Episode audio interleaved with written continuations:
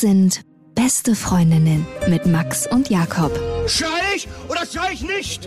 Und du sagst es mir nicht, aber ich schrei aber nicht. Leg mich doch am Arsch. Der ultra ehrliche Männer-Podcast. Hallo und herzlich willkommen zu Beste Freundinnen. Hallo. Euer Abführmittel für die Ohren. Hm. Ganz normaler Anfang, aber das hier wird keine normale Folge. Diese Folge hat sich eigentlich so als Nebenprodukt entwickelt und wir haben gemerkt, es entsteht eine Unterhaltung, die lange überfällig war, die wir vielleicht auch so ein bisschen vor uns hergeschoben haben und die einfach so entstanden ist aus einer Folge heraus bei Beste Vaterfreunde. Wir wollten eigentlich gar nicht drüber reden und wir wussten, irgendwie ist es wichtig für uns und deswegen haben wir einfach laufen lassen. Es geht um toxische Freundschaften und die Frage, ob unsere Freundschaft toxische Anteile hat. Ja, genau. Ich sehe dich jetzt schon mit deiner zukünftigen Affäre oder Beziehung plus und äh, es tut mir so leid, ich wollte ja gar nicht, aber ich war meine Kindheit, ein Trauma mit meiner Mutter. Kannst du mich in den Arm nehmen und Liebe haben dafür, dass ich dir fremdgegangen bin? Nein. Ich glaube, erkennen ist ein ganz, ganz wichtiger Schritt. Aber was erkennen nicht macht, ist deine Emotionen verändern.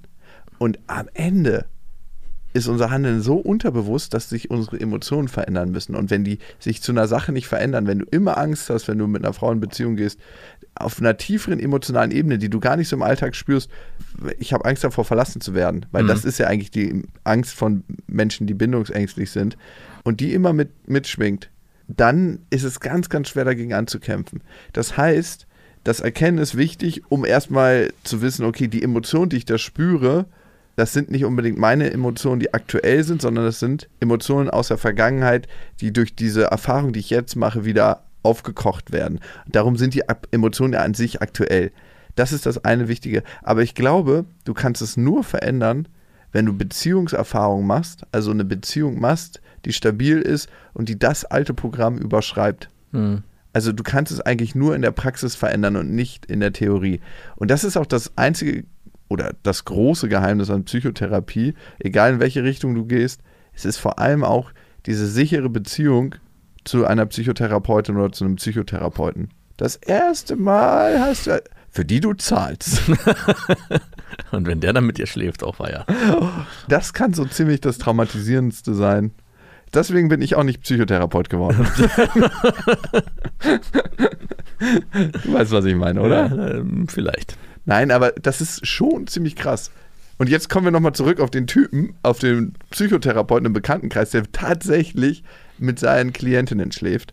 Da verlierst du deine Approbation, wenn das rauskommt. Zu aber Recht. Nur wenn das rauskommt. Ja. Aber was für mich wichtig ist, das habe ich, glaube ich, das erste Mal so richtig verinnerlicht und ich möchte nicht sagen verstanden, weil mein Verstand fickt ganz oft, weil mein Verstand korrumpiert ganz oft mein emotionales Erleben, dass diese Beziehungserfahrung die wichtige ist und nicht nur dieses Verstehen. Weißt du, was ich meine? Ich glaube, ja. ja, du weißt, was ich meine, weil du bist seit neun Jahren jetzt in einer gesunden Beziehung. Ja, Zehn, aber das hat, ja mit, hat mit der Beziehung nichts, nicht so richtig was zu tun, aber dieses, ich glaube, den Satz habe ich schon öfters gepredigt. Äh, es geht nicht nur ums Verstehen, sondern es geht auch ums Erfüllen. Und beides zu vereinen ist halt am Ende das Wichtige. Verstehen ist meistens der einfachere Schritt. Verstehen ist viel, viel einfacher, ja. aber erfüllen und dass sich die, das emotionale Erleben dazu verändert, es ist so ein bisschen wie eine Routine einpflegen. Ne? Mhm. Am Anfang ist es ein richtiger Hassel. Das erste Mal zum Sport ist das Schwierigste. Und dann das dritte, vierte Mal geht es schon leichter. Fünfte, sechste Mal schon eine richtige Routine. Und, und diese Routine einzuschleifen, auch in einer Beziehung, in Anführungsstrichen, Hassel am Anfang. Ja, was ich auch noch wichtig finde, ist, äh, und das habe ich am eigenen Leib erfahren, ist die Mutter in dem Fall nicht verantwortlich zu machen, jedes Mal für das Fehlverhalten oder die Fehltritte, die man jetzt in der Gegenwart Und warum leistet. nicht? Weil du sonst, weil du immer einen Schuldigen findest und dich selbst nicht in die Verantwortung nehmen musst. Also das ja. war bei mir ganz oft das Thema, dass ich gesagt habe, ach, das klappt jetzt wieder nicht, weil meine Mutter mir damals nichts zugetraut hat und deswegen fällt es mir heute auch so schwer. Ja. Man hat immer eine Ausrede. Und dann, und dann auch noch vielleicht sauer oder wütend zu sein auf die Mutter von damals. Man macht sich zum Opfer. Genau. Und man macht sich dann in der aktuellen Situation zum Opfer der Handlungen damals und auch umgekehrt leitet man seine negativen Emotionen dann wiederum auch auf die äh, Mutter in der Gegenwart. Zumindest ist es bei mir so gewesen. Und da mit sich ins Reine zu kommen. Aber bist du das? Ich bin insofern ins Reine gekommen, dass ich jetzt meiner Mutter keine Vorwürfe mehr mache und auch sie so nehme, wie sie ist. Aber ich fange jetzt nicht an, überschwänglich äh, sie mit Liebe zu überschütten. Warum nicht?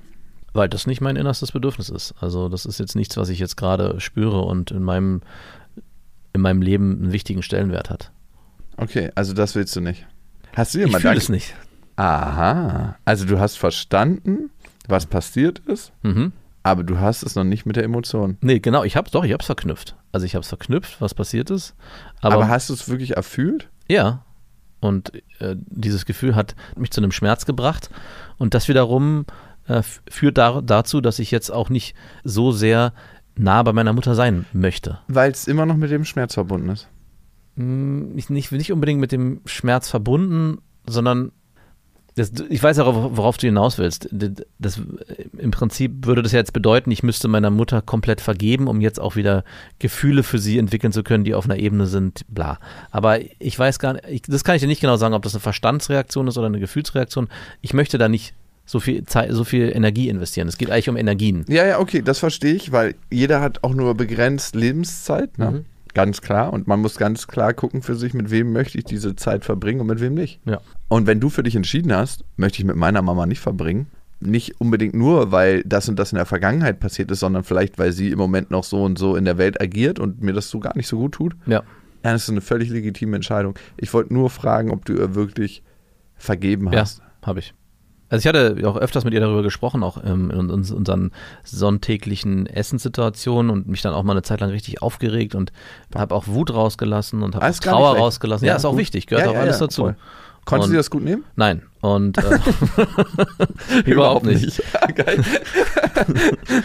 Ähm, über- überhaupt nicht. Äh, hat auch Gründe, Gründe dafür gefunden, warum es denn so schwierig war, auch für sie. Äh, Die wird es gegeben haben, Die- aber das absolut. rechtfertigt auch nicht das Gefühl, in dem du Genau.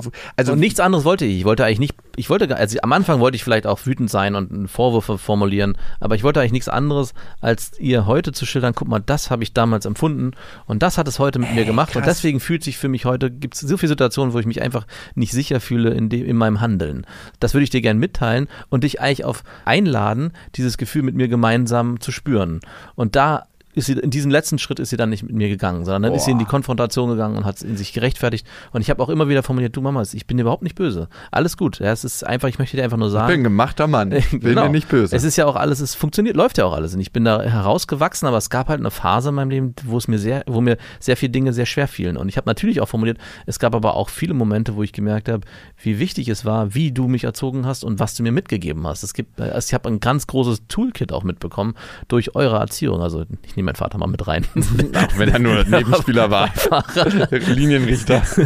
Und ähm, deswegen, es hätte sich eigentlich was ganz Schönes auftun können, da durch, die, so, durch dieses Gespräch, aber es ist bis heute nur bedingt passiert. Es gab mal so helle Momente, ähm, aber die wurden dann auch sehr schnell wieder etwas düsterer. Deine Mutter muss natürlich auch in ihrer Kraft, in ihrem Selbstwertgefühl drin Eben. sein, um sowas tragen zu können. Absolut. Weil ich glaube, als Mutter, als Vater ist es so ziemlich das Schmerzhafteste, wenn dein Kind zu dir kommt und sagt, hey, die Art, wie du mich erzogen hast, die Art, wie du mit mir umgegangen bist, mit deinen Erziehungsmitteln und unbewussten Erziehungsmethoden, Ja. hat den und den Menschen aus mir gemacht und hat den und den Schmerz in mir kreiert. Das mitfühlen zu können und damit vielleicht auch dafür zu sorgen, dass es wahrgenommen wird. Ne? Mhm. Eigentlich ganz, ganz oft geht es ja auch um die Wahrnehmung von Gefühlen und dann vielleicht auch zur Transformation führt. Das braucht jemanden, der eigentlich in sich selber sehr stark ins Genau. Reine gekommen ist. Und das ist sie ziemlich sicher nicht. Ne? Weiß ich nicht, aber zumindest war äußerlich oder zumindest war es in der Situation für mich nicht erkennbar, dass sie das annehmen konnte. Also. Ja. Ähm, und auch heute. Also, und das Thema ist für mich auch mehr oder weniger nicht erledigt, aber es ist jetzt kein, du hast ja mir, Versuch kein, gestartet. kein, mir ist es kein Bedürfnis mehr, das da nochmal reinzugehen. Okay, völlig legitim. Ich glaube, so bin ich mit meiner Mutter da noch nicht reingegangen und ich finde es dann völlig in Ordnung zu sagen, ich habe dir das Angebot gemacht und ich habe es dir vielleicht auch mehrere Male gemacht. Nach meinem besten Vermögen, du hast das Angebot nicht angenommen, dann reicht es auch irgendwann. Mhm. Und das verstehe ich. Und dann ist man damit auch irgendwann im Reinen, weil man eigentlich die Schritte, die von dir notwendig waren, gegangen bist. Und das bin ich mit meiner Mutter noch nicht so gegangen. Ich habe, ja, ich war hab einmal so über, ich habe jetzt nicht, ich wurde nicht oft geschlagen, aber über die Male, wo ich geschlagen wurde, mit ihr reden wollen. Und dann meinte sie einfach, meine Mutter hat mich angespuckt und den Rücken getreten. Ja, das ist ein ähnliches Phänomen wie bei meiner Mutter. Also es gibt, die geht sofort in die Rechtfertigungsposition zu sagen, warum es passiert ist. Und nicht zu sagen, ah, ich spüre deinen heutigen Schmerz und ich erinnere mich, wenn daran, lass uns gemeinsam auf eine Reise gehen in die Vergangenheit. Wie war das für mich? Wie war das für dich? Ja, und, und lass uns gemeinsam erfühlen, was da in uns vorgegangen ist und warum und vielleicht dann auch ergründen, äh, wie wir das äh, gemeinsam heute damit umgehen können. Sie macht das schon teilweise mit mir, meine Mama, ne? Ja. Und entschuldigt sich für Sachen oder sie meint, es ist nicht zu entschuldigen, aber. Braucht es eine Entschuldigung? Genau, es braucht keine genau. Entschuldigung. Genau. Und wenn ich im Nachhinein drüber nachdenke, warum mir das so schwer fiel, das anzunehmen, ist eigentlich, dass sie immer mit ihrer Trauer gekommen ist und gar keinen Raum für meine Trauer mhm. gelassen hat. Ja, okay, kenne ich.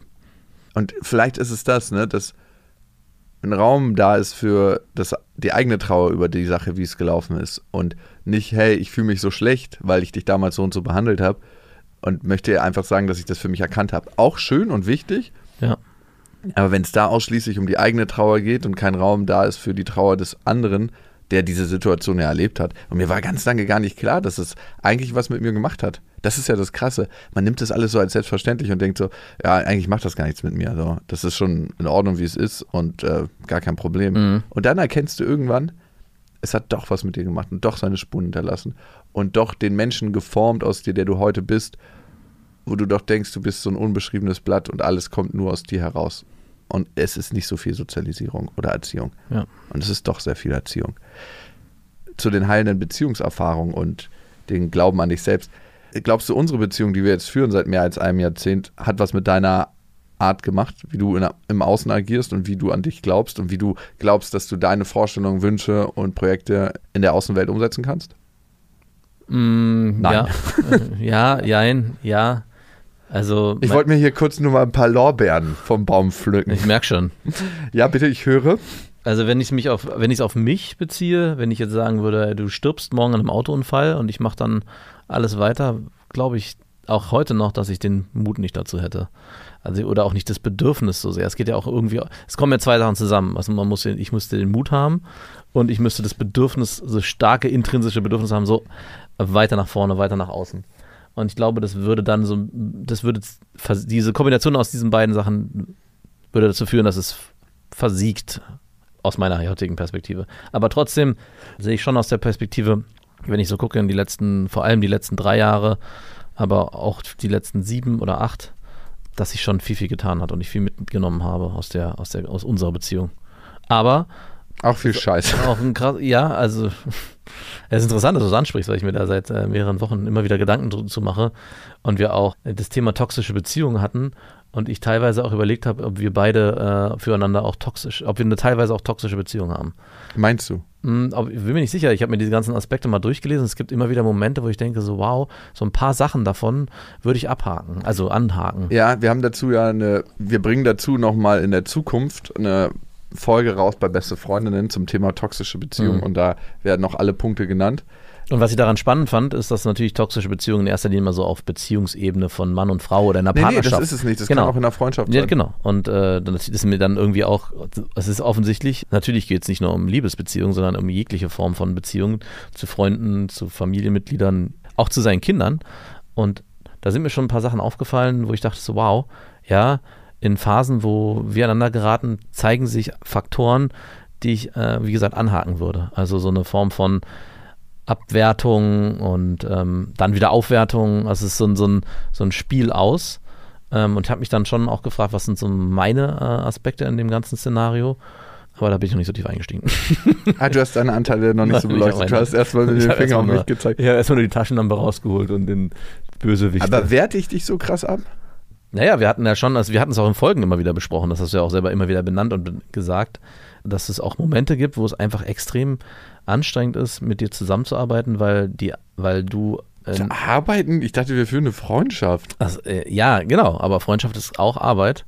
Beziehungsweise kann es Arbeit werden, wenn. Es ist doch nicht alles leicht, aber hau mal. Es mal. ist nicht alles leicht, nein, aber es gibt natürlich schon. Also, da bin ich jetzt aber gar nicht vorbereitet für, weil ich das gar nicht so genau besprechen wollte. Es geht im Prinzip um, also wenn man die toxische Beziehung so sich so anguckt, gibt es die ersten Sachen, die so einem so auffallen, die, die da so drin stehen, wie Abwertung, Aufwertung, also dieses abwechselnde Spiel, Unverlässlichkeit, So, das ist ja auch so ein Punkt, dass heute ja, morgen nein. Und da habe ich mich dann schon gefragt, äh, in welcher Beziehung sind wir? Also was ist, was passiert in guten Phasen und was passiert in schlechten Phasen? Ich rede ja nicht von den guten Phasen, ich rede ja von den schlechten Phasen. Die guten Phasen sind ja seicht oder laufen so dahin. Aber ich frage mich, warum es in den schlechten Phasen keine Form des Aneinandergeratens ist, wo man irgendwie sich streitet und dann da wieder rausgeht, was auch passiert. Aber es gibt manchmal so eine längeren Phasen von, ja, ist ganz schwierig, wo so, so ein Gefühl bleibt. Das, so kann ich es nur beschreiben. Jetzt müsste ich das noch genau benennen, was es ist. Aber das habe ich, glaube ich, schon getan. Aber es ist dann. So ein Gefühl, doch, beschreib mir das nochmal. Ich, ich möchte es gerne also wenn ich, äh, verstehen. Die Beziehung mit dir ist ein, eine Sinuskurve, die immer hoch und runter und hoch und runter geht und immer extreme Ausschläge hat. Also es gibt sehr hohe, helle Momente in der, also nicht in der, in, nicht, dass es, damit meine ich nicht Fröhlichkeit oder Trauer, sondern ich meine in der Freundschaftsbeziehung zu, hey, ich habe das Gefühl, wir sind sehr gut befreundet zu, es ist gerade eine, eine Phase, wo eine starke Un Unverlässlichkeit vorherrscht. Also dein Innenleben kehrt sich dann sehr stark heraus und es kommt dann so, wo ich denke, so, was habe ich eigentlich jetzt hier gerade getan? Dann verstehe ich, okay, es ist nicht nur, bin nicht nur ich, es sind auch andere Faktoren, die eine Rolle spielen. Und trotzdem passieren dann so Formulierungen, Sätze, wo ich mich dann denke, Wunder, mache ich das auch so? Also werte ich dann auch so ab oder lasse ich dann so, knall so Sachen an den Kopf und lasse ich so vor, stelle ich so vor vollendete Tatsachen oder lasse ich auflaufen, so auflaufen. Eigentlich ist Auflaufen das Schönste. Auflaufen, es gibt oft so ein Gefühl von, ja, hier, ähm, was denkst du denn? Und dann denke ich so, hä, wow, äh, ich wollte mit dir eigentlich in Beziehung gehen, lass uns das gemeinsam lösen. Und du so, hier, nee, mach mal alleine, kriegst du schon hin. Und da geht's, es ist keine Form, ja, ich sage jetzt wieder Zusammenarbeit, aber es ist keine, kein Team. Genau, es ist kein Team. Und das ist, das meine ich dann auch mit Verlässlichkeit. So. Und dann gibt es aber euphorische Momente, wo ich denke, wow, äh, hier passiert ganz viel zusammen, es wird viel gelacht, es ist alles irgendwie angenehm und es ist leicht. Es ist leicht, ja. Und dann denke ich, ja, cool. Und mich stört, mich stören gar nicht, äh, ich merke immer mehr, mich stören gar weder die, äh, die schlechten Momente und die extrem hohen. Was mich stört, ist, dass es immer dieses, dieses schnelle Wechselspiel gibt. Also es ist wirklich manchmal Tages, tagesformabhängig. Und nicht nur, jeder hat mal schlechte Tage. Ich und genau meine Anteile, ich bin, habe Momente und Phasen, wo ich positiver reingehen kann, aber und vielleicht auch mal euphorischer an Dinge herangehen kann. Aber ich nehme mich, glaube ich, schon als jemanden wahr, der äh, jemand sein Gegenüber nicht degradieren würde oder herunterreden würde oder sagen würde, das ist du als Person bist scheiße oder kannst es nicht. Ja? Ich würde vielleicht sagen, hey du, das, was du gemacht hast, ist nicht so gut oder gefällt mir gerade nicht so gut. Aber ich würde, glaube ich, nie, oder korrigiere mich gerne, aber ich glaube nicht, dass ich sage, hey du als Mensch, äh, was kannst du überhaupt, dass dieses Gefühl bleibt. Ja, du, ich meine, du beschreibst ein Verhalten jetzt gerade, aber beschreibst mir eigentlich immer wieder, was ich für ein schrecklicher Mensch bin.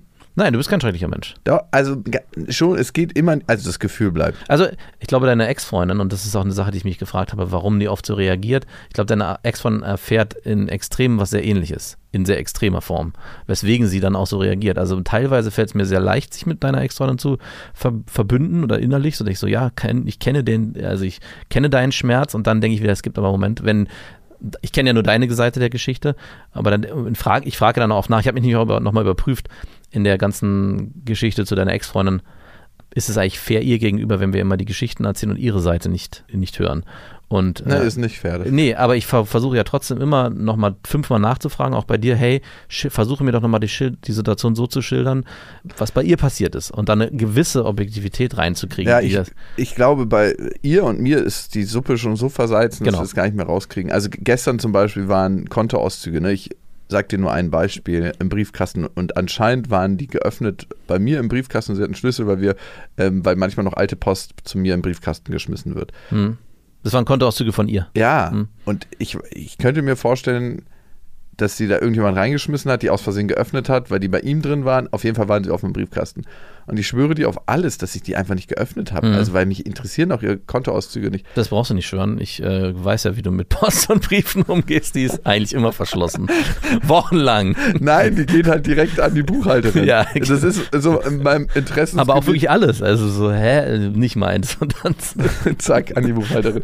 Und ich weiß auch, dass sie sich liebevoll darum kümmert und das auch sehr gewissenhaft macht. Sonst würde ich das auch selber machen. Ne? Aber wenn ich weiß, es gibt eine Person, das ist die Aufgabe und die nimmt sich de dessen an. Und ich weiß, dass ich auch manchmal Sachen reindonner, die nicht 100% die Aufgaben der Buchhaltung. Du brauchst dich dafür gar nicht rechtfertigen. Ich wollte nur nochmal unterlegen, okay, dass ich gut. sehr stark glaube, dass du nicht Briefe auch nicht schwören. Du öffnest nicht deine Briefe. Du, du, du, vor allem gar nicht die von anderen. ja. Naja, auf jeden Fall glaubt sie mir das nicht. Und das hat mir wieder mal gezeigt, wo wir in der Beziehung stehen. Da möchte ich mit dir niemals hinkommen. Gab es denn äh, da was zu lesen? Was du. Keine Ahnung. Achso, du warst ja nicht gesehen. Ja, ich weiß es nicht. ich weiß es ja nicht. Scheiß Testfrage oder so. Unbewusste Test, ich hab's nicht Jawohl, bestanden. Nein, also ich habe ihre Kontoauszüge nicht gelesen, weiß es deshalb auch nicht. Und außerdem interessiert mich da auch nicht, ob da jetzt 1000 oder 10.000 oder 5000 oder äh, nee, nee. 2000 minus. 2000 minus würde mir schon Sorgen machen. Da würde ich fragen, brauchst du was? Natürlich. Aber sonst nicht. Ich finde es super interessant, dass du ansprichst, ob wir in Teilen eine toxische Beziehung führen. Und ich finde es schade und, und mich macht es auch traurig. Ja, aber was würdest du denn sagen? Ich habe ja jetzt ganz viel geredet. Wie würdest du denn die Beziehung beschreiben? Ja, teilweise gehe ich mit dir nicht so richtig gut um. Nee, ich nicht. Du musst jetzt nicht, ich jetzt, würde jetzt gern auch. Nein, also was soll ich sagen? Also du hast schon. Aber es muss ja, guck mal, wenn ich. Also gut, ich, genau. ich sag dir mal, aus welcher Bitte. Motivation das. also wenn ich sage, ich habe jetzt ganz viel, ich habe ja äh, in, in, der Psychologie, in der Psychologie nicht wirklich konstruktiv und aus der Ich-Form gesprochen, sondern ich habe ja sehr direkt deine Fehler benannt, was man ja eigentlich nicht so machen sollte, sondern man sollte ja immer gucken, dass man den anderen. Ja, lass mal die ganzen Streitregeln hier und weg. Also wir ja brauchen gern, jetzt genau. hier keine GFK und keine anderen Techniken. Wir wir hauen es jetzt einfach mal genau. so auf den Tisch. Und ich glaube, wir können das emotional ich, ich, versuche halt herausfinden, wo meine blinden Flecken sind, weil die scheine ich definitiv zu haben. Äh, vielleicht kannst du mir die ja benennen. Wir geraten in eine Dynamik, glaube ich, immer wieder rein und wir haben es zeitweise ganz gut geschafft, diese Dynamik zu überwinden, aber die kommt auch immer mal wieder hoch. Mhm. Das ist so meine Vermutung. Und mein großes Thema, mein Lebensthema in Anführungsstrichen ist, im Grunde meines Herzens fühle ich mich sehr alleine. Ja. Und ich überdecke das mit, ich schaffe viel im Außen und kreiere eine Welt, die gut funktioniert und die mir genügend Glück und gute Impulse von außen gibt. Und diese Welt aufrechtzuerhalten, ist manchmal mit ganz schön viel Anstrengung verbunden. Und von dieser Welt, wer mit mir in dieser Welt lebt, lebt doch richtig gut. Mhm. Und in diesem Kosmos geht es allen gut. Also ich würde sagen, meinen MitarbeiterInnen geht es richtig mhm. gut. Und ich meine, wir haben ja auch ein paar Überschneidungen. Und wenn ich merke, ich komme und wenn wir uns vielleicht einmal in der Woche sehen und da ist ein Sack, den ich eigentlich treten muss, also so hart es sich anhört, aber ja. das ist dann meine Empfindung, damit er sich bewegt hm. bin ich nicht jemand, der sagt, ach naja, vielleicht hat er einen schlechten Tag, sondern ich trete fester. Mhm. Also es hört sich richtig hässlich an, wenn ich das so beschreibe. Ja. Aber das ist meine Emotion, das ist so meine, mein Bild dazu, was ich gerade habe. Oh Gott, ist das hässlich. oh, oh, Gott, oh Gott. Ich so ein bisschen so wie der Satz, äh, wie Depression. Steh doch einfach mal auf. Mach doch mal ein bisschen Folge spazieren. auf. genau. Mach ein bisschen Sport. Ja, dann geht es ja auch wieder besser. Ich möchte das jetzt hier nicht mehr hören. Nein, aber das ist wirklich ein hässliches Bild, was ich aufmache. Aber ich glaube, darin, in diesem Muster bin ich manchmal gefangen, dass ich denke so, okay, Alter, du versuchst meine Welt zu zerstören dann hast du A, keine Berechtigung in dieser Welt mitzuleben. Ah, okay, achso, okay, das ist ein guter Aspekt, den habe ich zwar schon noch nicht verstanden. Also es geht eine Gefahr aus dann von mir, für mhm. dich. Ich glaube, das läuft auf einer Gefühlsebene ab. Dass, dass, ja, ja, klar. dass du eine Gefahr bist, dass meine Welt kaputt geht. Ja, mit deiner Art und Weise, weil du sie korrumpierst mit deinem faulen okay. Verhalten. Mhm. Weil ich denke immer so, also für mich bist du manchmal in meinem Bild zu dir so ein Typ, da ist eine Latte aufgehängt, die ist so 1,10 Meter und du läufst einfach durch. Ich bin doch gesprungen. Mann, Alter, wir machen Hürdenlaufen. Du bist nicht gesprungen, du bist einfach diese verdammte Latte umgerannt. Okay. Und dann denke ich mir, was ist da los? Und dann weiß ich, natürlich. Ich hätte eigentlich, ich hätte das Bild anders gemacht, ich hätte eine Latte aufgehangen und du hängst sie hoch und ich äh, sehr, du sehr hoch. Und, und du schaffst gerade so drüber zu springen. Denkst so, hey, komm, hängen sie, hängen sie mal. Guck mal, warum hängen wir sie nicht einfach auf halb so hoch? Dann kommen wir auch easy drüber. Ja, und in meiner Welt funktioniert das nicht. Ja, ich weiß. In meiner Welt gibt es diese Latten nicht, die so. Und in meiner Welt läuft man Hürden und und da geraten wir immer wieder aneinander. Ich glaube gar nicht, dass wir. Doch, wir geraten auch auf einer freundschaftlichen Ebene aneinander. Nämlich in dem Moment gehe ich mit dir absolut asozial um. Ja. Und gehe nicht mehr mit dir auf Augenhöhe um, sondern sag, du alter fauler Sack, du kannst dir aussuchen, ob du mit in meiner Welt in diesem Teil leben willst oder du verpisst dich. Genau, es findet ein Ausschließen statt. Und das ist die Welle nach unten. Ich formuliere es jetzt extra so hart, ja. weil so hart kommt es ja auch als Emotion rüber. Und in dem Moment, wo du nicht mehr in meiner Welt mitleben willst, ist es, glaube ich, hart, mit mir überhaupt in Kontakt zu sein. Also, weil ich dann den Kontakt auf einer bestimmten Ebene abbreche. Gar nicht so bewusst wahrscheinlich, Ja, klar. Genau. Sondern ich sage so, okay, dann ist das dein Weg. Ich komme alleine klar. Ich war mein ganzes verdammtes Leben alleine. Ich komme auch ohne dich zurecht. Genau, aber das Und das lasse ich dich dann spüren, um selber den Schmerz nicht zu spüren, dass ich eigentlich denke, hey, du müsstest es doch machen wie ich, du, wir sind doch in einem Team. Siehst du das nicht? Sie, siehst, siehst du das nicht? Genau, aber äh, in dem Moment, was mich dann noch interessieren würde, äh, also du sagst ja, ich komme ohne dich klar. Gehst du davon aus, dass deine Umwelt oder ich in dem Fall ohne dich, ohne dich nicht klarkomme? Also es ist so ein, ich setze dich hier vor veränderte Tatsachen äh, und komm mal klar und du kreierst eine Abhängigkeit, die eigentlich, wenn man sich wirklich, wenn man es auf den Kern runterbricht, nicht vorhanden ist. Also wir sind ja beide eigenständige, selbstständige Typen. Natürlich haben wir ein, äh, eine, äh, eine, eine, Welt kreiert, wo wir voneinander abhängig sind und auch positiv zu, zu 90 Prozent.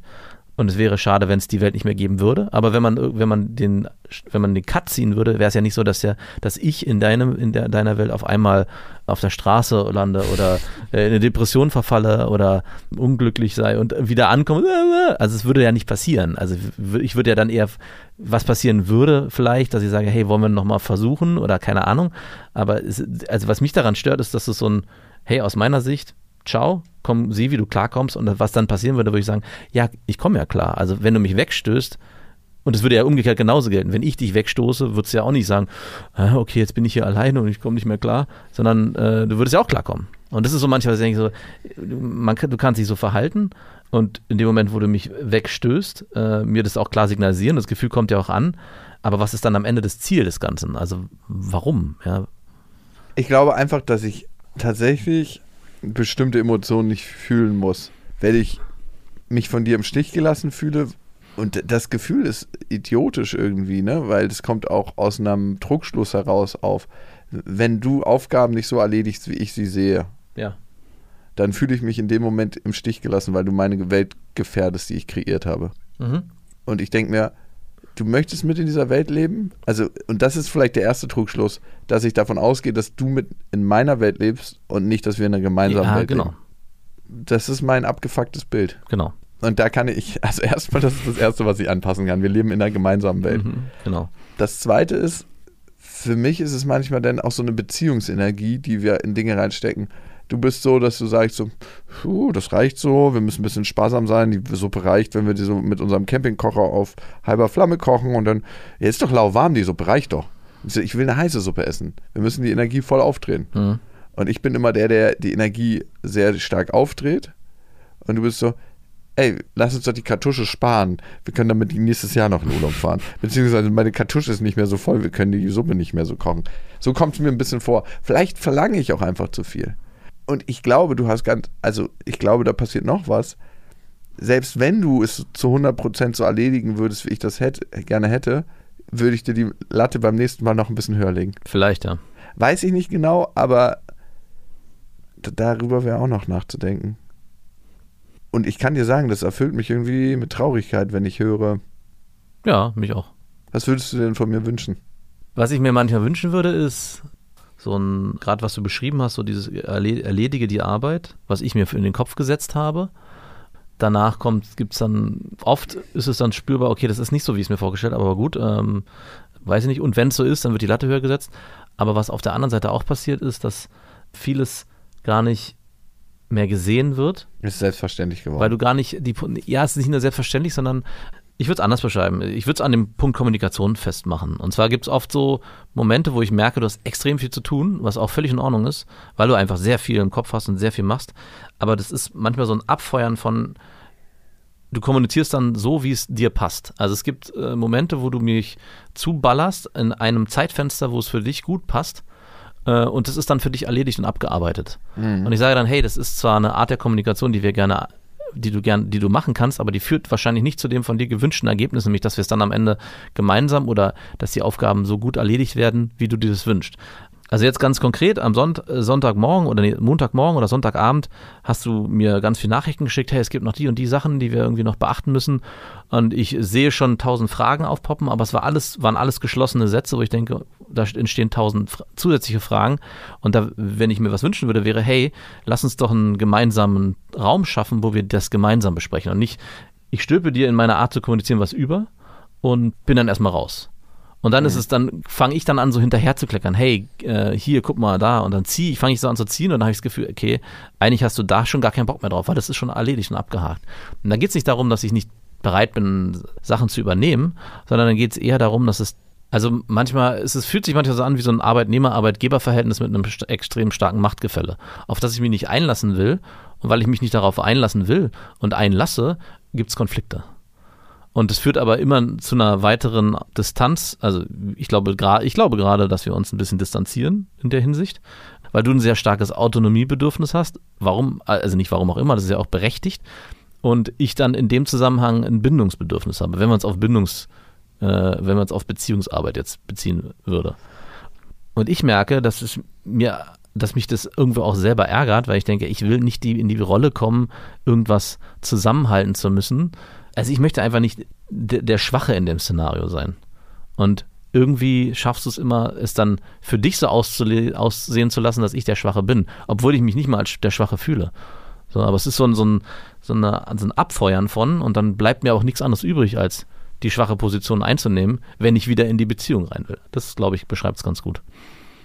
An dem Bild, was du aufmachst, verstehe ich nicht, warum du der Schwache sein musst, wenn du wieder in die Beziehung rein willst. Das könnte auch ein Trugschluss Weil es jedes Mal ein, weil es jedes Mal ein Aufstieg ist. Es ist nicht, ich kann dich abholen, sondern es ist so, hey, übrigens, ich ziehe an deinem Rockzipfel und will Aufmerksamkeit und die bekomme ich aber nicht, weil die Aufmerksamkeit hatte ich ja vorher kurz bekommen. Dies, das hat ja gereicht. Guck mal, ich habe dir doch hier alles zuge.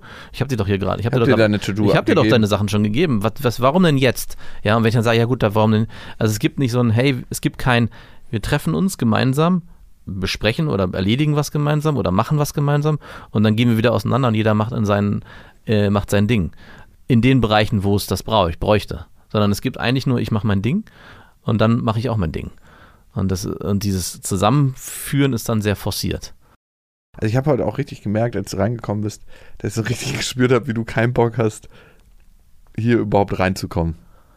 Mhm. Also, oder beziehungsweise wie unsere Energie, die wir zueinander haben, in letzter Zeit auf jeden Fall anders ist. So, wo ich denke, so, haben wir so richtig Bock aufeinander? Also bei mir ist es sehr neutral, aber ich, ich versperre mich auch oft dem Gefühl. Wie kann man, wie kann, also was heißt denn neutral? So, mir ist es egal, ob du hier bist oder nicht. Ach, das ist also, na, also okay. Ja, früher habe ich mich eher darauf gefreut und jetzt ist es so, jo, er ist halt da. Also es kann auch eine Phase sein, ne? Nö, nö, es ist, ja. Also es ist eine Phase. Also davon mal abgesehen, aber es ist trotzdem interessant. Und du hast vorhin das Beispiel, führen wir eine toxische Freundschaft in Teilen, ne? Gebracht. Ich, ich glaube das nicht. Also es gibt so ein paar Sachen, die vielleicht in einer toxischen Beziehung charakteristisch sind, zum Beispiel Laufbombing, ne, dass der eine den anderen mit Liebe zuschüttet, machen wir nicht. Nee, das würde ich jetzt auch nicht sagen. Große Instabilität, das haben wir in ja. Teilen. Future Faking. Ist es einseitig oder beidseitig? Ja, doch, es ist schon beidseitig. Also, sobald ich das Verhalten an den Tag lege, was ich tue und irgendwie in Beziehungsabbruch gehe, machst du auch dicht eigentlich auf einer bestimmten Ebene.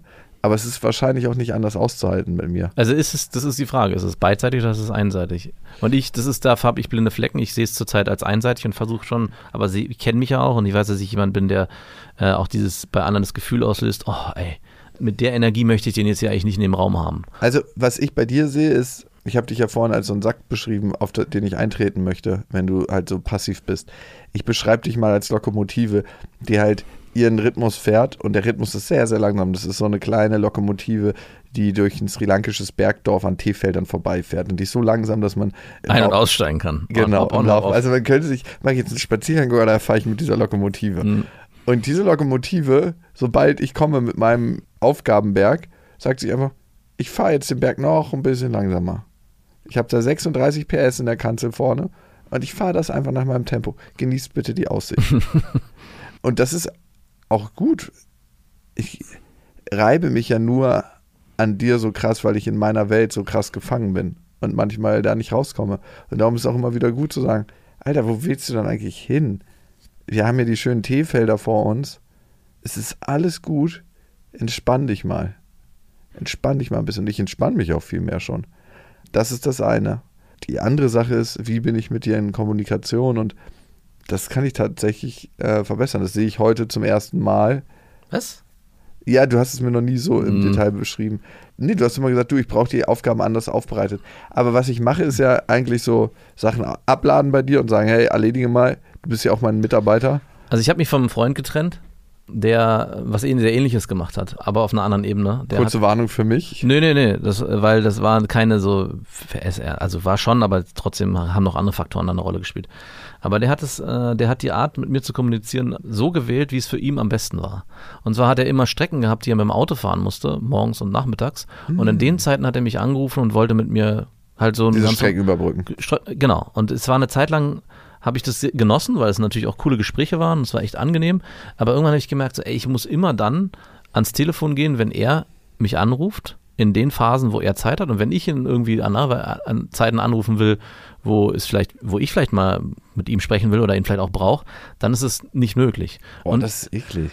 Genau, aber das ist eine, das ist eine, diese eklige Version ist eine abgeschwächte Form auch bei dir. Also wenn ich dir eine Frage stelle, so, dann weiß ich schon, ich habe mich schon darauf eingestellt, das ist schon echt, echt skurril, dass, dass, ich weiß, ich kriege darauf keine Antwort. Also nicht unmittelbar, sondern ich krieg, ich krieg eine An dazu. Ich krieg eine Antwort, wenn das bei dir in deinem Zeitfenster, wenn das bei dir gut passt. Also und zwar und das ist ja auch in gewisser Weise legitim. Ich, ich antworte auch nicht jedem und habe auch nicht immer Bock. Mein beste Beispiel meine Eltern, die schreiben eine Nachricht und dann fragen sie zwei Tage später, warum ich nicht geantwortet habe. Dann sage ich, äh, habe ich vergessen. Hab. Aber dieses Gefühl, was meine Eltern wahrscheinlich haben, habe ich auch. Das ist, und das Skurrile ist, ich weiß es schon vorher. Also ich weiß auch schon, dass ich dir bestimmte Nachrichten gar nicht mehr schicke in bestimmten Situationen oder in, auf bestimmten Kanälen, weil ich weiß, dass ich darauf keine Antwort kriege. Also hebe ich mir die auf, um sie dann in Momenten zu stellen, wo ich weiß, ich habe vielleicht die Aufmerksamkeit. Und das ist ein, ein, das meine ich mit, ich stelle mich darauf, bin derjenige, der in der schwachen Position ist, der die Beziehung aufrecht erhält, obwohl ich in der gar nicht sein will. So, und ah, da, kann, ja, ja. da kann man dann auch von Abhängigkeit sprechen, sprechen, weil die oft ist es ja gar nicht unbedingt immer, dass ich unbedingt das Bedürfnis habe, mit dir was zu klären, sondern es sind Impulse von außen, die ich mit dir zusammen klären will. Mhm. Und das ist dann wo ich sage, puh, äh, schwierig, sehr schwierig. Und der Typ, äh, der Kumpel im Auto, der hat äh, das auch akzeptiert. In dem Moment, wo ich den gesagt habe, du, ich habe ihm ganz klar gesagt, du, ähm, wir können gerne miteinander telefonieren, wir können gerne miteinander sprechen. Aber was mich halt stört, ist, dass ich das Gefühl habe, du rufst mich immer nur dann an, wenn es dir besonders gut passt. Und das sind deine Leerlaufmomente, Leerlaufphasen, wo du einfach gerne Ablenkung haben wollen würdest. Und darauf habe ich keinen Bock mehr. Also das, äh, wir können uns gern treffen, lass uns verabreden, lass uns äh, miteinander Zeit verbringen, auch äh, angenehm für beide Seiten. Ich habe dann und dann Zeit, wann hast du und du Zeit? Und das hat sich richtig auseinandergekleckert. Also er hatte kein Interesse daran, die, diese Zeiten einzuräumen oder mir diese Zeiten einzuräumen und dann war es für mich auch erledigt. Also es hat sich dann ziemlich schnell, nach einem halben Jahr war die Sache eigentlich durch. Ich habe mit dem auch nahezu keinen Kontakt mehr. Also eigentlich gar nicht. Vermisst du was? Nein. Also ja, ja, ein. Also es gab eine Phase, ich wurde von einem, von einem anderen Freund äh, schon mal sehr stark verletzt der ein ähnliches Muster äh, ähm, angewandt hat. Es war auch so, hey, ich habe Zeit, äh, wenn ich Zeit habe, aber wenn du was willst, dann ist es schwierig. Und ähm, das war mir eine, eine starke Lehrerfahrung und deswegen hat mich das jetzt nicht so verletzt, weil ich klar benannt habe, was ich will und was ich auch mir wünsche von der Freundschaft und dann auch ziemlich schnell für mich klar, klar definieren konnte, wenn das nicht eintritt, dann beende ich das von meiner Seite aus. Weil die Freundschaft dann eh nicht die, die Erfüllung dir gibt, die du, genau. dir, und dann die du eigentlich vermissen könntest. Genau. Ah ja, verstanden. Und von daher war das jetzt kein, keine schmerzhafte Erfahrung. Aber natürlich habe ich die Person eigentlich sonst gern gemocht und es war auch immer sehr angenehm und spaßig mit ihr. Und ja. Und das zeichnet sich so in schwacher Form ab. Und es gibt Phasen, wo es nicht so ist. Und es gibt Phasen, wo ich denke, wo ich schon sage, okay, Modus X, oder habe ich schon einen Namen für, ja, okay, jetzt ist dieser Modus äh, gerade wieder der hat natürlich auch mit äußeren Faktoren zu tun, die auch gerade mit dem, was du benannt hast. Es gibt einfach viele Aufgaben, es gibt viel zu tun. Du bist gerade voll im, ja, in, in, das ist ja auch ein guter Modus. Also es ist ja auch kein rein konstruktiver Modus, der irgendwie, wo du irgendwie abtauchst und nicht mehr auftauchst, sondern für dich und für die Welt, die du kreierst, und da gehören ja auch alle Beteiligten in deinem Umfeld dazu, ist es, hat es ja auch sehr viel positive Effekte. Aber es hat halt leider auch diesen einen negativen Aspekt, und dadurch, dass es aber, äh, wenn ich es allumfassend betrachte, kann ich es immer noch abwiegeln. Aber wenn es halt, es muss halt immer noch in einem gewissen Verhältnis sein. Ja, und das, das, das verschiebt sich oder hat sich in den letzten Wochen so ein bisschen verschoben. Hm. Also, aber es ist halt auch alles nur aus meiner Perspektive. Ne? Kann ja auch sein, dass ich. Das ist die wichtigste in deiner Welt. Deine in meiner Welt, ja. Und ja, also. In, in deiner Welt kann die Perspektive ganz anders sein. Nö, ich gilt as charged, was soll ich sagen? Also, ich kann jetzt nicht sagen, dass du damit nicht recht hast. Genau, aber jetzt ist es, genau, was ich mich aber frage, ist, ist es auch berechtigt? Ich glaube, glaube, es ist nur wichtig, das dann zu benennen. Also ich glaube, das ist das, was passieren müsste. Also wenn du sagst, hey, ich bin gerade in einer, und das hast du ja teilweise auch schon getan, aber ich glaube, was, wenn du mich fragst, was ich mir wünschen würde, wäre es noch konkreter zu sagen, hey, das ist der Modus, den ich jetzt gerade ja. für die nächsten halbe Jahr, für eine unbestimmte Zeit okay, fahren kann, will. Schau mal bitte, ob das für dich so passt. Ich kann dir sagen, das habe ich dir auch gesagt, ich kreiere gerade was Neues. Mhm.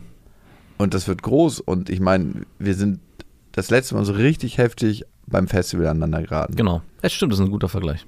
Und ich glaube, dass das, was jetzt kreiert wird, noch viel, viel größer ist als das mhm. Festival. Und in solchen Extremsituationen gerate ich schon ein bisschen an meine Grenzen und in diesen Grenzerfahrungen verfalle ich leichter in meine alten Muster. Mhm.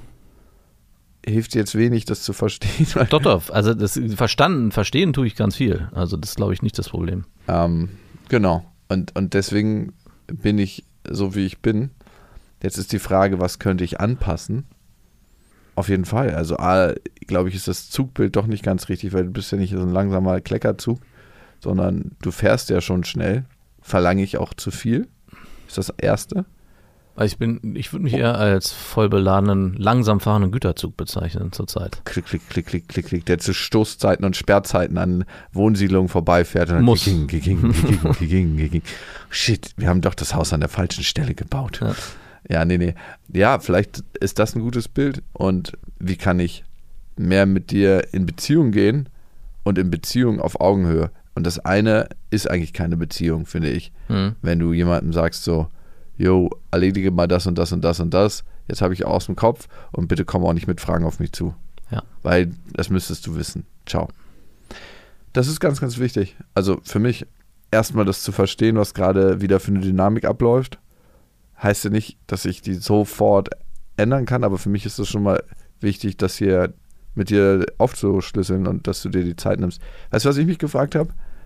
Mit deinem Kumpel, den du verlassen hast oder wo sich auseinandergelebt hat, dann gab es das ja schon mal. Würdest du mich vermissen? Ähm, ja, wahrscheinlich schon. Aber das ist so eine Frage, die so in der Zukunft liegt. Ich, wenn, ich weiß ja, mit, weiß ja auch, wie ich mich aus, äh, genauso wie du es auch weißt, glaube ich, da sind wir mittlerweile alt genug, Mechanismen schon vorher entwickeln kannst, um halt so wenig wie möglich den anderen zu vermissen. Also dass man Schon in, der, andere in der Trennungsphase. Schon andere Freundschaften. Nee, nee, du sollst keine anderen Freundschaften neben mir nee, nee, in, der, in einer Trennungsphase, ich glaube, eine Trennung funktioniert ja nicht mehr so, wie glaube ich noch vor äh, als man jugendlich war. Eine reine Trennung. So, so hey, ist vorbei. Wie ist vorbei? Wer ist jetzt vorbei? Sondern das ist ein langer Prozess. Und man ist vorsichtig. Und da hat man in der, in der Zeit, in dem, in dem man diesen Prozess durchlebt, haben beide Seiten die Chance, wieder aufeinander zuzukommen. Und wenn das aber nach und nach nicht passiert, dann gibt es dann halt irgendwann, es gibt glaube ich auch keinen clean Cut oder so, sondern es ist ein Ausschleichen und da bleibt genug Zeit, sich von dem anderen zu lösen, ohne dass man danach schmerzhaft in, ähm, den anderen schmerzhaft vermisst. Also ich glaube, so einfach lässt sich die Frage nicht beantworten. Das ist eine interessante Frage. Aber du, ich glaube, wir sind auch, da sind wir beide uns, glaube ich, sehr ähnlich. Ich glaube, vermissen tun wir, ich glaube schon, dass wir sehr, sehr schnell sich, sich, dass wir uns sehr schnell umorientieren können und sagen, okay, das war jetzt eine Phase, die waren zehn Jahre, die angenehm waren und jetzt geht's weiter. Natürlich wird es immer noch Momente geben, aber ich glaube nicht, dass wir in so einem, in so einer in so einem Liebeskummer-Modus, egal ob Liebesbeziehung oder Freundschaftsbeziehung, oder würdest du dich so bezeichnen? Gibt es Freunde, wo du, von denen du dich trennen musstest, wo du jetzt im Nachhinein sagst, puh, da denke ich manchmal noch täglich dran? Es gab eine ganze Zeit lang einen richtig, richtig guten Freund und wir hatten so ein paar gute Sommer, wo wir, der hatte so ein riesiges Grundstück, weil der aus einer Künstlerfamilie kommt und der hatte einen Fluss, der durch sein Grundstück geflossen ist und so ein Wäldchen und äh, Schafswiesen und eine Töpferei und ein Fotoatelier. Und du bist darauf gekommen und dachtest dir, wenn es irgendwo in Norddeutschland das Paradies gibt, dann ist das der Ort, der dem ziemlich nahe kommt. Mhm. Und wir haben so, die Sommer über meistens in so einem kleinen Bauwagen verbracht und ähm, ach, wir haben allen möglichen Scheiß gemacht, haben die Schafe gejagt und sind auch auf den geritten und so. Also Sachen, die man eigentlich nicht machen darf. Ja. Ähm, aber richtig, richtig lustige. Der eine Schafsbock ist auch so wild geworden, dass er die Oma dann äh, angefangen hat zu rammen und umgerannt hat, weil wir den halt leider ein bisschen traktiert haben im Nachhinein. Und wir haben ganz viel gebaut. Wir haben das kleine Boot genutzt, was im Fluss war und sind immer zum Eisladen damit gefahren, im Fluss gebadet. Es gab anscheinend eine Strudelstelle, wenn du in die geraten bist, wärst du tot gewesen. Ich weiß nicht, ob es sie jemals gab oder nur in unserer Vorstellung. Aber es waren so Astrid Lindgren-Sommer, wo du halt morgens angefangen hast, irgendwas zu machen, gar nicht wusstest, was der Tag bringt und irgendwie war alles so heile und stabil. Und dieses Gefühl, was wir in den Sommern hatten, hatte ich mit ihm verbunden und das habe ich so lange vermisst weil es waren so Ausschnitte und Tage in meiner Kindheit, die so ganz anders waren. Hm. Aber ist ein Kindheitsfreund? Oder war es mit dem lange befreundet? Nee, eben nicht. Ach also so. ich war mit dem von, ich würde mal sagen, 12 bis 15 oder so. Ah, das zählt nicht. Vielleicht 16. Aber diese Zeit war sehr, sehr intensiv. Und ich habe ganz lange dieses Gefühl einfach vermisst, was ich mit ihm hatte in dieser Zeit. Und jetzt habe ich ihn halt nach etlichen Jahren wieder getroffen und er ist der Therapeut, der Frauen therapiert. Und mit denen schläft? Mhm. Nee. Also ist, nee, ist nicht der Mensch, den ich vermisst habe. Ja, sondern das Gefühl von damals. Ich habe das Gefühl von Kindheit und Zuhause und. Aber gibt es jemanden, wenn du die letzten zehn Jahre dir anguckst? Einen erwachsenen Freund, den du auch als Erwachsenen kennengelernt hast? Ja, also ich vermisse meinen anderen besten Freund. Mhm. Aber mit dem hast du noch Kontakt? Mit dem habe ich noch Kontakt, aber ich habe keinen Kontakt mehr mit ihm, wie wir früher Kontakt hatten. So. Das ist so ein Kontakt, wo man sich schon fragen könnte, warum gibt es die Freundschaft eigentlich noch? In Teilen ja. Hm. Also, weil er, hat sich doch ganz anders entwickelt als ich. Und ich glaube, was uns noch verbindet, ist so ein tiefes Gefühl von Geborgenheit und von Vertrautheit, dass wir uns mhm. eigentlich alles sagen können. Aber diese Leichtigkeit, die wir früher hatten, ne, dass man auch mal einen Witz macht über den anderen und, und das ist so also, das einfach, dass man sich nicht so krass ernst nimmt auch immer. Ja. Also, ich finde es einfach total wichtig, sich nicht immer so fucking Bier ernst zu nehmen, auch mit den ganzen Themen, die man hat und so. Denke ich mir, einfach, guck mal raus, die Sonne scheint. Also, ich will jetzt nicht dieses Fenster auf Depressionsbild aufmachen, aber, aber du weißt, was ich meine. Ja, absolut. Das ist, finde ich, auch als äh, Erwachsener am schwierigsten, Menschen zu finden, die da auf einer Wellenlänge ticken, weil alle weil viele alles so ernst nehmen. Ja, ey, komm mal so, klar, das Leben ist. Mir liegen immer so viele Sprüche auf der Zunge und ich denke mal, kannst du nicht sagen, darfst du nicht sagen, beziehungsweise weißt du noch nicht, ob du darüber herziehen darfst. Äh, und äh, ich, weiß, ich hatte letztens im, äh, mit einem Kumpel trainiert, bei ihm im Garten und wir haben dann über unsere Frauen geredet. Und ich meinte so, ja, macht deine Frau eigentlich Sport? Und äh, weil ich habe dann so, meine macht immer, meine Freundin oder Frau macht irgendwie alle zwei Monate hat die so Nieper und dann hört sie wieder auf, was irgendwie schade ist, weil sie dann ganz gut drin ist. Und er drehte sich dann so eng angsterfüllt um und guckte aufs Haus und, sagte, und hat dann so, ähm, ja, sie läuft ab und zu, weil die, wo ein Fenster offen war. Und ich dachte, so, ja, wie schade. Und ich wusste, dass wenn äh, meine Freundin in der Nähe, meine Frau in der Nähe gewesen wäre, hätte ich genau das Gleiche gesagt. Also ich hätte es genauso gesagt, die wäre zwar sauer gewesen, aber dann habe ich schon gemerkt, okay, hier herrscht ein Verhältnis, wo du auch bestimmte Sprüche gar nicht bringen kannst. Äh, ja, aber da fühlt man sich darum frei. Natürlich. Also das freiste Humorverhältnis habe ich tatsächlich ja, mit dir an erster Stelle. Und dann würde ich sagen, kommt schon meine Mutter. Ja, gut, hätte ich auch gesagt. Weil bei der kannst du einfach alles raushauen. Ja. Und es ist so, die, die bewertet das nicht. Es ist immer so, dass sie dann entweder noch einen drauflegt mhm. oder drüber lacht oder was auch immer, ne? Aber ja, das gibt es selten. Also gibt es, ich vermisse diese Beziehung. Manchmal vermisse ich die Beziehung zu meinem Vater ein bisschen, den ich auch nicht nur als Vater, sondern als Freund bezeichnen würde. Weil die weniger geworden ist gerade? Ja. Oh, okay. Hm. Seit wann? Ah, ich würde sagen, seit ein paar Jahren. Ach so, nicht, ich dachte jetzt. Nee, nicht akut. Ach, ich würde mal sagen, seit fünf, sechs Jahren vielleicht. Okay. Schon ein bisschen. Schon ein bisschen. Vermisse ich sonst Freundschaften? Ehrlich gesagt nicht. Aber in meiner Welt gibt es auch. Das wollte ich mir da, jetzt hast du lange geführt, dazu gebraucht. In, um aber warum gibt es in meiner Welt kein Vermissen? A, weil ich mir einen Schutzpanzer um mich herum gebaut habe, dass ich nicht vermissen brauche. Und also, weil ich glaube, mir einen Schutzpanzer um mich herum gebraut habe, wo ich nicht vermissen brauche. Und eine, eines der Sachen ist, dass ich wahnsinnig viel zu tun habe. Und das andere ist, dass ich natürlich auch neue, coole Freundschaften habe, wo ich sage, hey, ich brauche eigentlich gar nicht mehr. Mhm. Und den Rest bespreche ich mit meiner Psychologin. Nein, es ist ja so.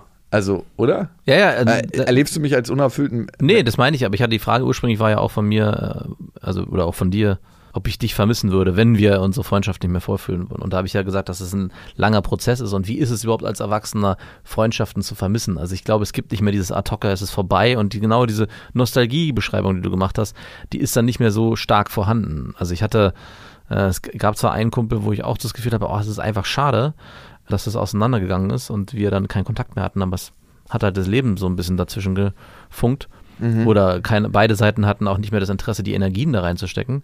Und trotzdem ist es jetzt nicht so, dass ich hier irgendwie sitze und denke, oh, so, ich bin so traurig und die, ich würde diese Momente wieder haben. Und ich glaube, es ist leider so, dass man als erwachsener Mensch man nicht mehr so dieses Nostalgie-Feeling hat, hey, wir sind Best Buddies ein Leben lang und haben diese Momente erlebt. Klar erinnert man sich daran, aber es ist, man findet einen gesünderen Weg, auch eine Trennung gut zu durchleben und zu durchlaufen.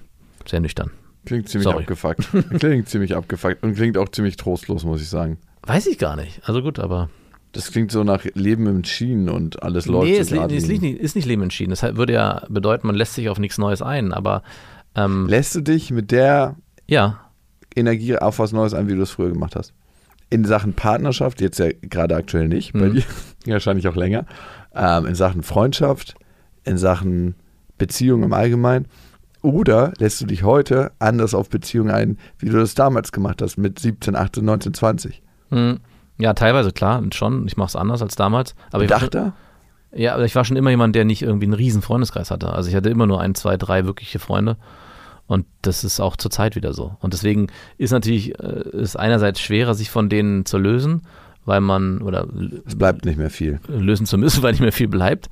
Aber genauso wie der Weg hin zur Freundschaft äh, ein längerer ist, bei mir zumindest, ist auch die Trennung bei mir ein längerer. Also das ah, heißt, ah, ja. es gibt dann auch eine gute Möglichkeit, sich voneinander zu lösen, ohne dass man in so eine Attacke, und ich glaube, dadurch entsteht dann so ein Vermissungsschmerz, äh, wenn man ad hoc eine Beziehung abbricht, vermisst man genau die Momente, die man dann auf einmal jetzt, die man dann auf einmal nicht mehr hat. Aber wenn man das gesund und miteinander auseinandergehen lässt, hat man eine Möglichkeit der Verabschiedung. So ja, und es gibt nichts, was du vermissen könntest, weil es diese Freundschaft, die du vermisst hättest, nie nicht, gegeben hätte in nie, der Zukunft. Genau, nicht mehr geben würde, so wie sie es mir damals vorgestellt haben. Ja. Von daher. Meistens vermisst man ein Gefühl, was man mit dem anderen hatte. Genau. Und vielleicht taucht dieses Gefühl nie wieder auf. Das ist ja auch in Beziehungen so, dass du einfach ein Gefühl vermisst. Es ist eine krasse Frage. Irgendwie vermisse ich irgendwelche Beziehungen von damals. Ich vermisse manchmal na, vermissen ist ein bisschen viel, aber ich, ich würde mir manchmal Sex mit der einen Ex-Freundin noch wünschen. ich würde mir manchmal wünschen, dass ich mit meiner Ex-Freundin nicht, also nicht mit der ich gerne auch nochmal Sex hätte, sondern mit meiner tatsächlichen Ex-Freundin, der Mutter meiner Tochter, vielleicht ein bisschen freundschaftlicher verbunden wäre. Mhm. Das würde viele Sachen einfacher machen. Also nicht, weil es Sachen einfacher machen würde, weil es gibt irgendwie einen menschlichen Kern, den ich an ihr gerne mag. Ja. Also äh, bei dir auch, von ihrer Seite? Gibt es bei dir einen menschlichen Kern, den sie gerne mag? Uh. Möchte ich gar nicht so reingehen.